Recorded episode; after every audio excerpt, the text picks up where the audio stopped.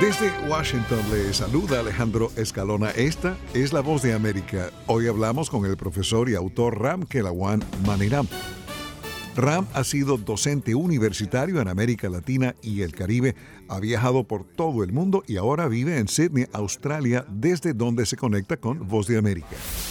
Ram es autor de Until When, My Dear God, Until When, Hasta Cuándo, mi querido Dios, Hasta Cuándo, que incluye el Credo de la Paz escrito por él y que ha sido traducido a varios idiomas. Esa es la historia de la humanidad, conflictos, guerras, paz.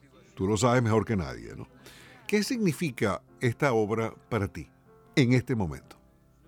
Mira, es una obra que se ha llevado más de 50 años gestándose. Tenemos que imaginar de que podemos vivir en paz y convertirlo en realidad. Hay solamente dos o tres o cuatro focos de belicosidad en el mundo. Y si más o casi 200 naciones pueden vivir en paz, porque los demás el libro está de aniversario y su mensaje es apropiado en estos momentos de conflicto en varios escenarios mundiales. Porque falta concientizarse de algo que es el credo de paz.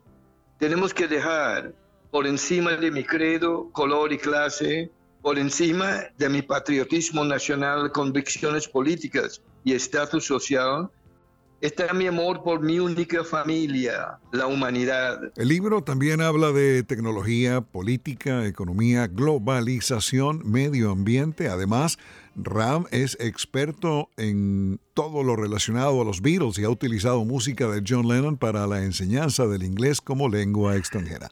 La mayor motivación lo conseguí en el San Ignacio Loyola, entre ustedes alumnos, y terminó con una canción de John Lennon, Imagine.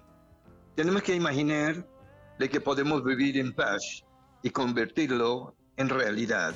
Gracias Ram Kelawan Mariram desde Sydney, Australia. Don Alejandro, este es el mensaje que cada uno de nosotros quisiéramos que se propagara por el mundo entero. Gracias.